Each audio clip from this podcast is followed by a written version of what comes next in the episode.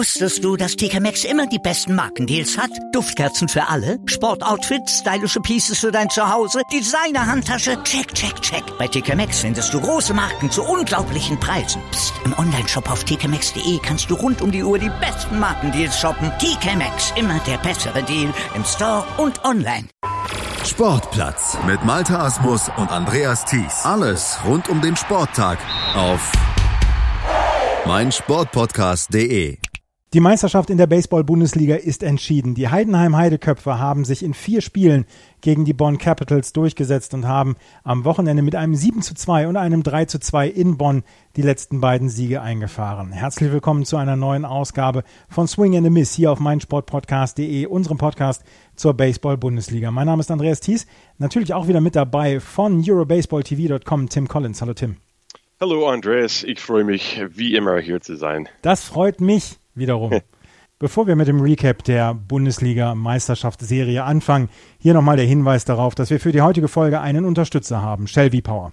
Shell V-Power schont und reinigt den Motor, sorgt für mehr Effizienz und Leistung und steigert die Performance. Durch einen reibungsmindernden Zusatzstoff pflegt und schont man den Motor schon mit der ersten Tankfüllung. Shell V-Power ist somit sinnvoll für jedes Fahrzeug, unabhängig von Alter und Größe. Am überzeugendsten ist, wenn man Shell V-Power selbst testet und erlebt. Und mit Shell V-Power kann man zudem noch sparen. Wer sich für den Shell V-Power Smart Deal registriert, spart ab der ersten Tankfüllung bares Geld. Alle Infos gibt es natürlich im Netz unter shell.de slash vpower. Tim, wir haben letzte Woche darüber gesprochen, dass du der Kommentator der Spiel 5 wärst, hätte es eins gegeben. Bist du sehr traurig, dass wir kein Spiel 5 erleben werden? Uh, ja, natürlich, weil ich habe uh, ja, ich habe nie ein Spiel 5 selber übertragen. Und das wäre, ja, aber das ist nur persönliche Gründen. Ich glaube, dass die Heidenheim Heideköpfe diesen sehr, sehr erleichtert, dass die das nicht, nicht wieder nach Heidenheim, auch mit zwei Wochen Pause dazwischen, äh, um alles nachzudenken, äh, machen muss. Und äh, ja, was sollten wir eigentlich sagen? Der vierte Spiel war ohne Frage der spannendest von den vier Spielen. Den zweiten und vierten insgesamt äh, für Zach Dodson waren sehr, sehr gut. Aber wir werden ein bisschen Recap sowieso von Spiel 3 und 4 machen, so ich möchte nicht alles gleich aufsagen. Ja, genau. Absolut. Die beiden Mannschaften waren mit einem 1 zu 1 jetzt nach Bonn gereist. Wir haben letzte Woche darüber gesprochen, es gab in Spiel 1 diesen Blowout der Heideköpfe, als sie wirklich mal offensiv alles in Grund und Boden geschlagen haben. Und in zwei, Spiel 2 dieses fantastisch gepitchte Game von ähm, Zach Dodson. 1 zu 1 also nach, dem, nach den ersten beiden Spielen. Und wir haben so ein bisschen das, ein Spiegelbild von den ersten beiden Spielen erlebt, weil im ersten Spiel gab es wieder diese grandiose Offensive der Heidenheim Heideköpfe. 7 zu 2 ist es am Ende ausgegangen. Und die Bonn Capitals haben eigentlich nur ein einziges Mal so ein bisschen Hoffnung geschnuppert, vielleicht doch noch in dieses Spiel zurückzukommen. Das war im sechsten Inning, als sie die einzigen beiden Runs gescored haben. Vorher waren die Heideköpfe einfach die bessere Mannschaft und Gary Owens mal wieder mit zwei Hits, Ludwig Glaser mit zwei Hits. Das war wieder eine All-Around-Offensivleistung der Heideköpfe, vor der man nur den Hut ziehen kann. Ja, ähm, im Spiel 1, die Bonn Capitals haben mit Sascha Koch angefangen und er hat einen sehr schlechten Tag gehabt. Und dann so für das dritte Spiel haben sie äh, Christian Tomsich, der 41 Jahre Linkshänder aus Wien, äh, geholt und der war okay bislang bis fünf Innings, aber dann hat er vier Runs am Ende zugegeben. Sascha Koch ist dann in Relief eingestiegen und hat viel besser als im Spiel 1 gepitcht, aber es war schon zu spät. Äh, und die Heidenheimer ja, man muss wirklich nur die Hut abziehen vor ihnen, weil die, die haben eine super offensive Leistung, die haben mehr Home Runs geschlagen, die haben 27 Runs gegen Bonn gescored in den vier Spiele. 27 Runs in vier Spiele. Und Bonn hat nur sieben Runs in die vier Spiele. Und dafür kann man nichts wirklich äh, gegen machen. Äh, die Bonner waren äh, immer im Griff behalten bei die Heidenheim mit Pitching und das andersrum hat gar nicht passiert, außer von Zach Dodsons äh, sehr, sehr überragende Leistungen, aber die selber waren nicht ausreichend für die Bonn Capitals. Aber Christian Tomsich hat äh, sofort im ersten Inning in Spiel 3 ein Home Run für Simon Göring abgegeben und dann im dritten Inning Gary Owens, der äh, Best Batter äh, genannt wurde für den gesamten Series, hat ein Three-Run Home Run geschlagen und dann im, ja, als du erwähnt hast, im siebten Inning haben die Bonn Capitals versuchten ein bisschen äh, nochmal heranzukämpfen und äh, die haben zwei Runs gegen Bosenbrook.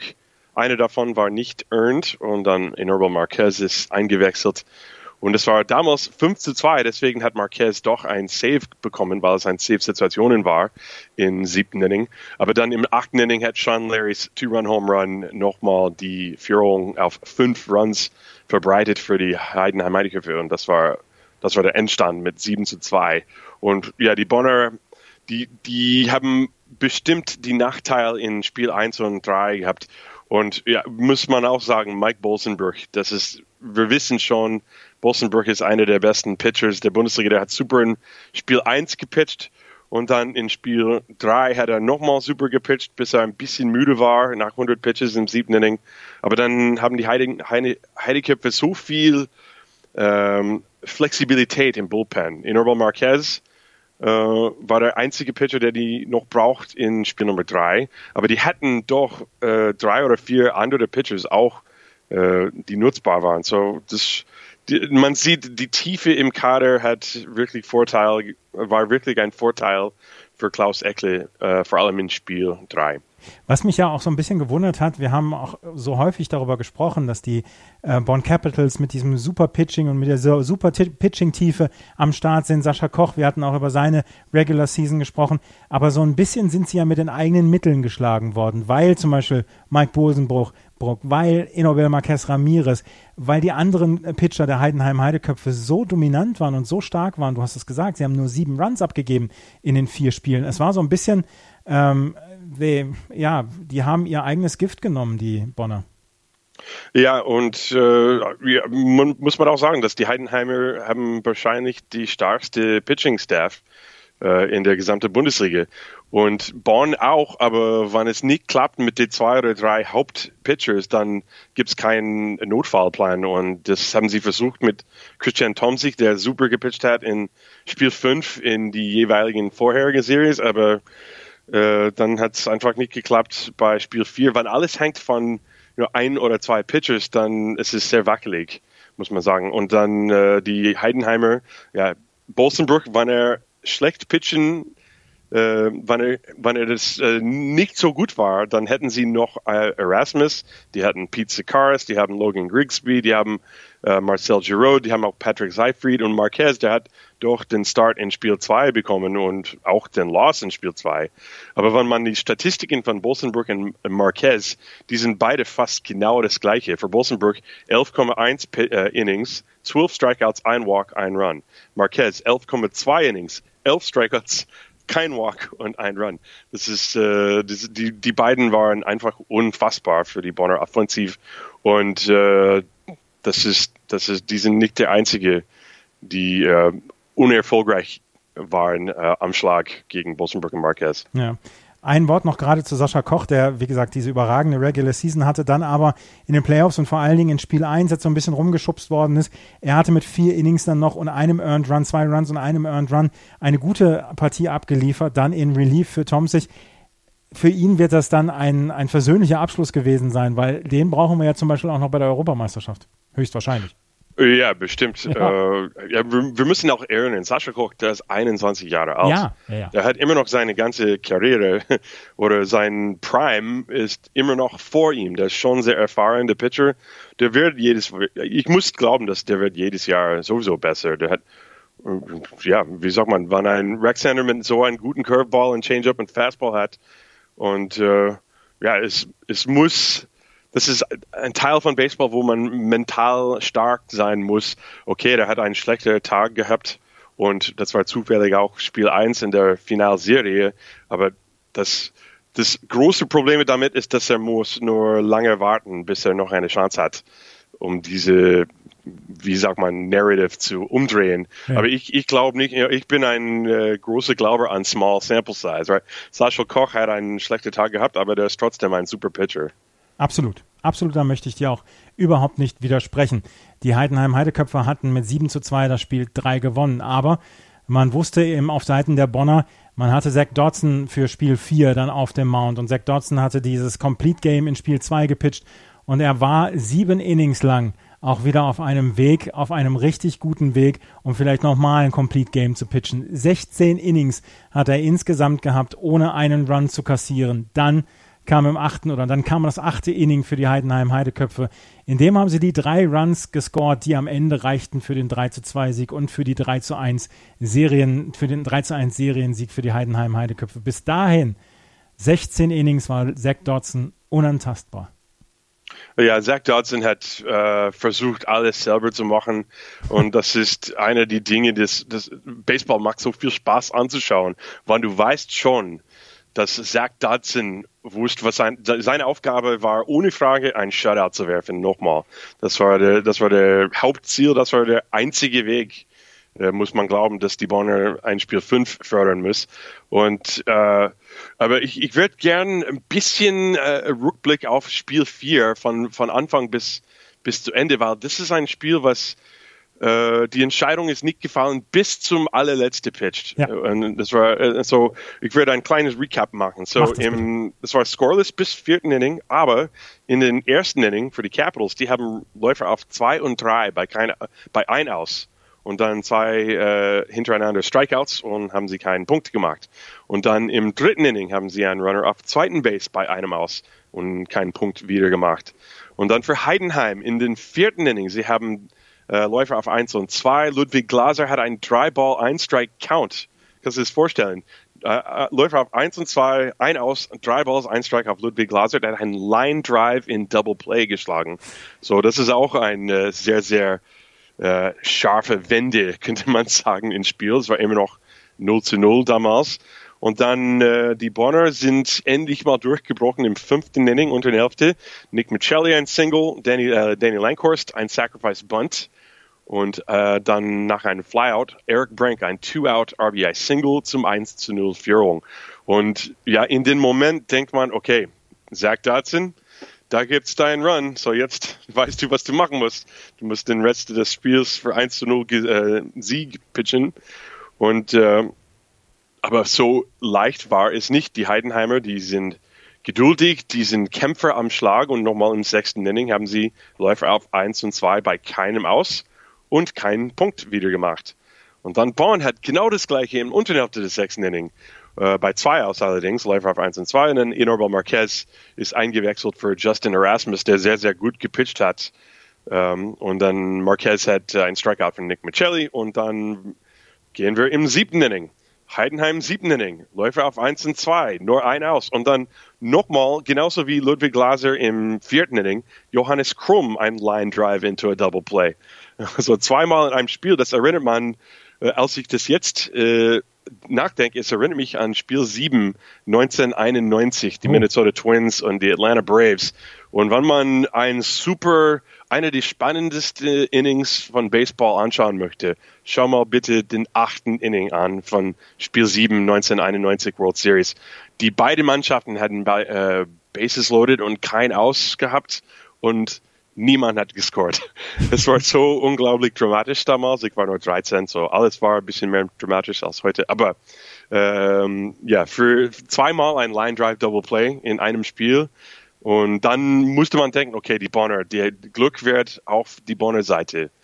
Und dann endlich mal äh, im achten Inning, Bonn hat noch eine Chance übrigens im siebten Inning. Eric Brank war auf zweiten Base bei zwei Outs, aber er ist auch nicht über die Plate gequert und dann endlich mal im achten Inning war es einfach zu viel für Zach Dodson. Er hat über 120 Pitches geworfen und äh, seine Statistiken am Ende sehen relativ normal aus. Sieben, sieben und zwei Drittel Innings und neun Hits, drei Earned Runs, drei Walks, fünf Strikeouts. Aber zum ersten Mal ins ganze Spiel haben sie, äh, glaube ich, äh, drei Hits hintereinander bekommen, die Heidenheim Heideköpfe. Die haben äh, Gary Owens RBI Single zum Ausgleich, 1 zu 1.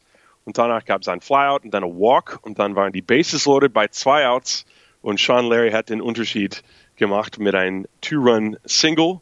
Das war der letzte Schlagmann äh, gegen Zach Dodson. Damals war es 3 zu 1 für Heidenheim. Und ja, dann ist ähm, Maurice Wilhelm eingewechselt. Das war Wilhelms allerersten Mal auf dem Mount in den vier Serien. Das ist, äh, die haben überhaupt keine Chance gehabt für Wilhelm. Aber dann, den neunten Inning kam nochmal den Drama wieder. Äh, in Unterhälfte des neunten Inning, das erste Aus ganz schnell gemacht, Kevin Van Mansell ein Pop-Out. Dann Nick Michelli hat ein äh, erste, Base, äh, erste Base erreicht durch einen Error von Philip Schultz, der Shortstop. und dann ein Flyout zum zweiten Out. So zwei Outs, unter Hälfte des neunten Inning, das entscheidende Out quasi stand am Plate in Adrian Stommel, der hat einen Base-Hit gehauen.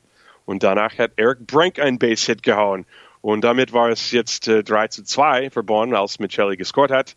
Und Eric Brink stand am ersten Base als Winning Run. Adrian Stommel, der wurde dann ausgewechselt für einen Pinch Runner, stand am zweiten Base als Ausgleichspunkt. Und dann hat Klaus Eckle für sich entschieden, äh, Karas einzuwechseln in Relief für, ähm, Entschuldigung, für Enorbel Marquez. Sikaris hat einen Pitch geworfen und Chris Goebel hat ein Fielder's Choice Groundout geschlagen und dann, nur dann, nur, nur bei den allerletzten Pitch war die Meisterschaft äh, entschieden für die Heidenheim Heideköpfe. So Dramate, Dramatik bis zum allerletzten Pitch und so soll ein Meisterschaft Baseballspiel sein. Absolut. Und ähm, Klaus Eckle kann sich dann auf die Schulter klopfen, dass er Enobel Marquez Ramirez dann wirklich dann runtergeholt von, von Mount und Pete Caras eingewechselt hat als äh, Pitcher und der, wie gesagt, nur einen einzigen Pitch brauchte, um dieses letzte Aus dann zu besorgen. Das ist dann ja auch eine, eine Sache von Nerven. 3 zu 2, Spiel 4, neuntes Inning. Boah, also da muss man dann auch sagen, Pete Caras, ähm, herzlichen Glückwunsch und dass es ein First Strike oder First Pitch Strike war, der nachdem hm. sofort geschwungen worden ist. Ja, man hofft, aber Zakaris hat nur ein andere Inning in Spiel 1 gepitcht und er hat äh, einen Run abgegeben. So, es war nicht, als ob äh, Craig Kimball, Craig Kimbrell von Bullpen äh, kommt oder irgendwas. Aber Zakaris ist auch ein sehr erfahrener Pitcher, der ist, glaube ich, 40 Jahre alt. Und der hat schon die Meisterschaft mit Heidenheim in 2015 gewonnen. Und äh, ja, so Chris Goebel, der hat einen guten Tag gehabt äh, in Spiel 3 mit viel Hits und ja, der hat einen Pitch bekommen, was er dachte, hey, ich kann diesen Pitch wirklich hauen und ja, äh, man, man, weiß nie, was passieren wird, wenn das Ball ins Spiel gebracht wird. Und äh, ja, die Heidenheimer haben gewonnen mit 3 zu 1 und vielleicht ist es auch ein guter Platz, über Klaus Eckle allgemein als Coach zu reden, weil ja, ich kenne der Klaus nicht so gut, aber wir kennen uns schon seit ein paar Jahren. Ich bin ab und zu nach Heidenheim gefahren und ähm, aber ich habe die, ich habe den Eindruck, dass die Spieler spielen ganz locker und sehr, sehr gern für Klaus Eckle. Der ist, der ist jemand, der, der macht nicht zu viel strategisch. Der, der wird, you know, den Lineup Card einstellen und dann sonst uh, let the players play. Und der hat auch irgendwas gesagt in den Heidenheim Bericht, Heidenheimer Zeitungsbericht, ich glaube, wo er hat gesagt, der wollte eigentlich früher in Orbel Marquez aus dem Spiel auswechseln, aber Marquez hat ihm gesagt, nein, nein, ich möchte weitergehen. Und Klaus Eckler sagt, okay, aber dann, wenn es ein bisschen äh, Drohung gab im Unterhälfte des neuen Inning, dann hat er äh, für sich entscheiden, okay, jetzt mache ich den Wechsel mit Pizza Cars. Aber so viel Vertrauen in seine Spiele zu haben und immer, was, was von, von außen immer scheint, eine super Stimmung zu sein in Mannschaft, das spricht nur äh, für Klaus Eckle und was ein super Coach er ist. Und wie er der Heidenheim Heideköpfe jetzt als neue deutsche Powerhouse von unten bis oben aufgebaut hat mit seinen eigenen Händen. Das ist wirklich äh, erstaunlich, finde ich. Absolut, Hut ab dann auch vor Klaus Eckler und seiner Leistung. Ich möchte mit dir darüber sprechen, wer wird oder wer ist MVP geworden hier in dieser Serie, in dieser Finalserie. Wären es die Bonn Capitals geworden, vielleicht nach dem Sieg im Spiel 4 und dann auch im Spiel 5, dann hätte ich wahrscheinlich auf Zach Dodson ähm, dann getippt als MVP. Aber wen machen wir denn von den Heidenheim Heideköpfen als MVP? Ist es Mike Bolsenbrook? Ist es Inobel Marquez Ramirez? Oder ist es einer der Feldspieler, Gary Owens zum Beispiel? Es, es war eigentlich schon genannt an der Bundesliga-Website und der MVP war Sean Larry für seinen Base-Hit im Spiel 4. Aber Best Batter war Gary Owens, der hat äh, insgesamt sieben Hits in 16 At-Bats mit zwei Home Runs davon. Uh, Sean Larry allerdings sieben Hits in 14 At-Bats, auch mit einem Home Run, so nicht schlecht. Die Heidenheimer Offensive waren uh, sehr, sehr umgerundet. Die, die, waren alle vielseitig sehr, sehr gut. Ähm, der Best Pitcher war, glaube ich, Bolsenbrook. Ich muss ja. das nochmal checken. aber das, ja, aber ich bin einverstanden äh, mit, mit äh, deiner Meinung, Andres, dass wann die Bonn Capitals irgendwie äh, diese Serie gewonnen hätten können, dann wäre das bestimmt Zach Dodson, weil der hat das fast äh, selber gerettet mit, mit seinem linken Arm. Vielleicht seinen linken Arm nur der MVP. ja, genau. Der linke Arm von Zach Dodson ist Co-MVP dieser. Die würden das in den Hall of Fame irgendwo in eine Box hinstellen. Genau. ähm, wir müssen noch Bitte einmal nicht. gerade darüber sprechen, die Heidenheim Heideköpfe und ihre Saison. Die Heideköpfe haben anfangs relativ viele Probleme sogar gehabt, haben die ersten vier Serien alle gesplittet. Die erste Heimserie gegen die Stuttgart Reds, dann bei den Hard Disciples, dann bei den Buchbinder Legionären und dann bei den Mannheim Tornados. Erst dann kamen sie in der Saison so ein bisschen aus dem Pötten, sind dann ja am Ende auch nur Dritter geworden und mussten lange Zeit zum Beispiel dann auch noch gegen die Hard Disciples um einen Playoff-Platz kämpfen. Ähm, Mainz dagegen war relativ früh qualifiziert. Ich hatte ein bisschen das Gefühl, dass die Heidenheim Heideköpfe relativ spät aus den Startlöchern gekommen sind, aber dann so richtig und dann wirklich lange Zeit und wirklich immer konstant ihre Leistung gebracht haben, sowohl offensiv als auch im Pitching. Ähm, was hat für dich den, den Ausschlag gegeben dieses Jahr, dass die Heidenheim Heideköpfe Meister geworden sind? Ähm, well, ich glaube, am Ende der Saison waren ohne, es war ohne Frage, die Heidenheim Heideköpfe sind die beste Mannschaft in der Bundesliga diese Saison. Obwohl die nur Dritte waren im Bundesliga Süd, ähm, es muss auch erwähnt werden, dass am Anfang der Saison Andrew Campbell war nicht dabei und Justin Erasmus, glaube ich, auch war nicht dabei. Die waren beide immer noch in Australien und die haben zuerst das Saisonend dort gemacht und dann sind erst im, weiß ich nicht, Mai oder Anfang Juni nach Heidenheim geflogen. So, die haben nur eine halbe Saison quasi gehabt und vielleicht liegt es auch ein bisschen daran, dass die Heidenheimer langsam äh, in den Saison begonnen haben und äh, bisschen mehr Offensive von Andrew Campbell. Und äh, wir wussten, wir haben auch gesehen, statistischerweise, die haben nur in den letzten vier oder fünf Wochen wirklich in der Offensive sehr, sehr äh, viel verstärkt. Äh, die haben mehr Home Runs geschlagen, die haben, glaube ich, 19 Home Runs in regulären Saison und dann mehr als 20 in der Postseason. So, äh, das ist auch unterschiedlich äh, und hey, es gibt auch einen Spruch in Baseball: The team that plays the best at the end of the season is the team that goes the furthest in the playoffs. Und so, die haben einen ähm, slow Anfang gehabt, aber ein feverish Ending gehabt. So sehr, sehr gut. Reihenfolge für die Heideköpfe. Die Heideköpfe sind jetzt Meister und wir können eigentlich sagen, das war eine erfolgreiche Saison, oder? Mir hat die Saison sehr viel Spaß gemacht.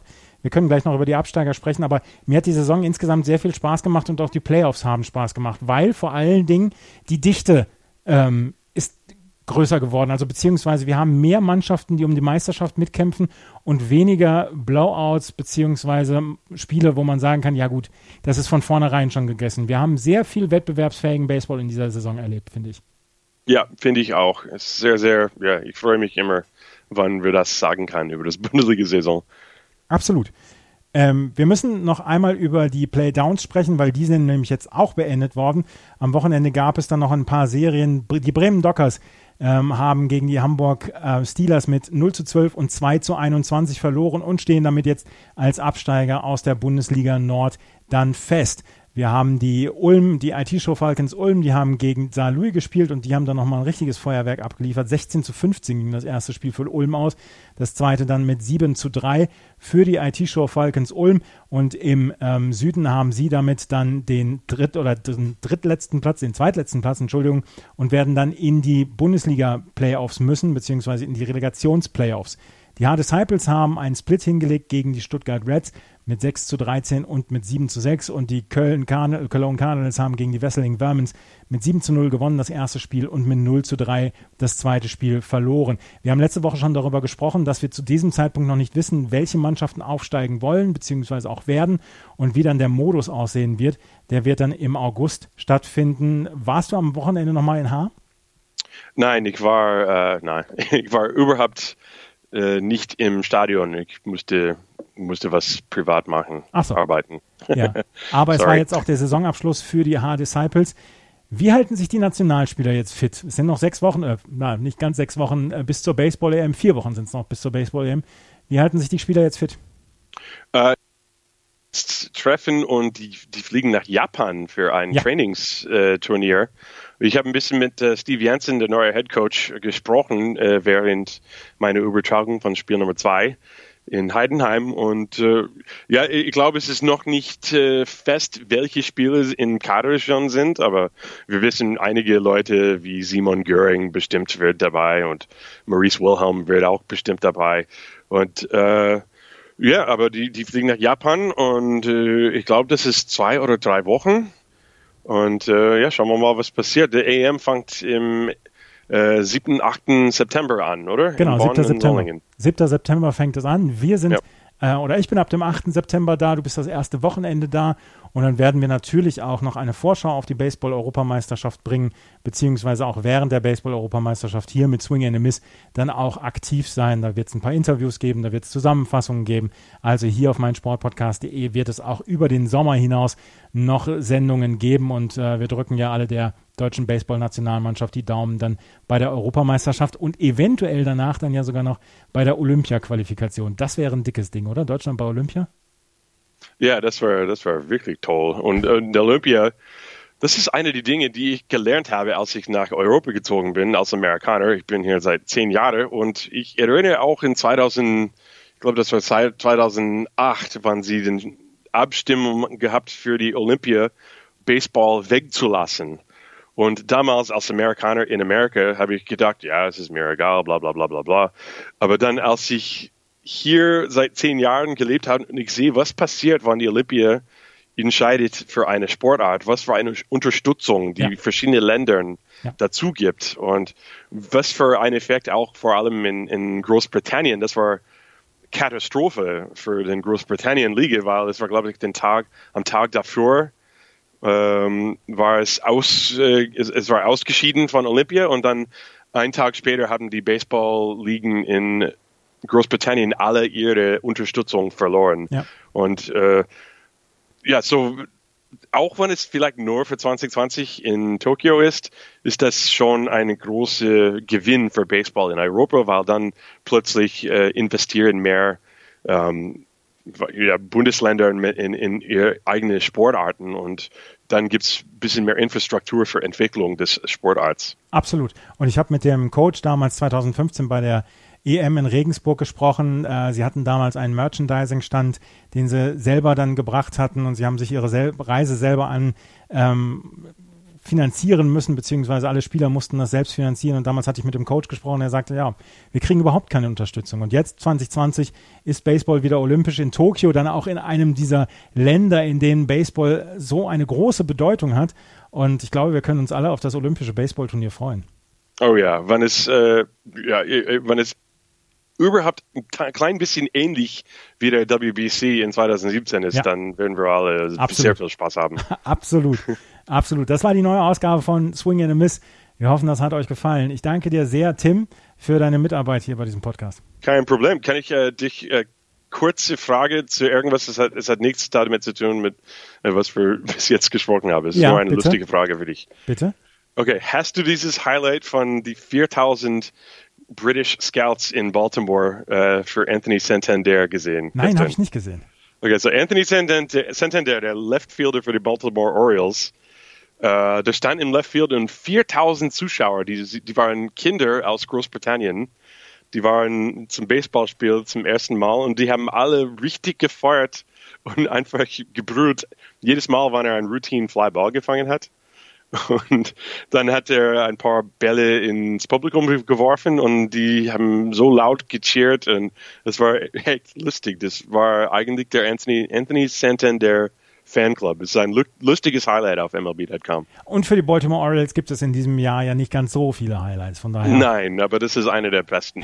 ja, Und es hat mit der Europa zu tun, weil absolut. die alle British Fans waren. So cool. Absolut, absolut. Die Briten werden wir dann auch noch erleben bei der Baseball-Europameisterschaft, sowie auch Israel. Die haben sich nämlich gegen Litauen in einer Playoff-Serie durchgesetzt. Also Israel wird dann auch bei der WM dabei sein. Die waren 2017 ja eine der großen Überraschungen bei den World Baseball Classic. Sie werden nicht mit dem gleichen Roster antreten bei der Baseball-Europameisterschaft, aber trotzdem, vielleicht machen sie einen ähnlich guten Eindruck dort in Bonn und Solingen. Vielen Dank fürs Zuhören. Bis zum nächsten Mal. Auf Wiederhören. Wusstest du, dass TK Maxx immer die besten Markendeals hat? Duftkerzen für alle, Sportoutfits, stylische Pieces für dein Zuhause, Designer-Handtasche, check, check, check. Bei TK Maxx findest du große Marken zu unglaublichen Preisen. Psst. im Onlineshop auf tkmaxx.de kannst du rund um die Uhr die besten Markendeals shoppen. TK Maxx, immer der bessere Deal im Store und online. Was zum Teufel, du Bastard? Du bist tot, du kleiner Hundeficker. Und dieser kleine Hundeficker, das ist unser Werner.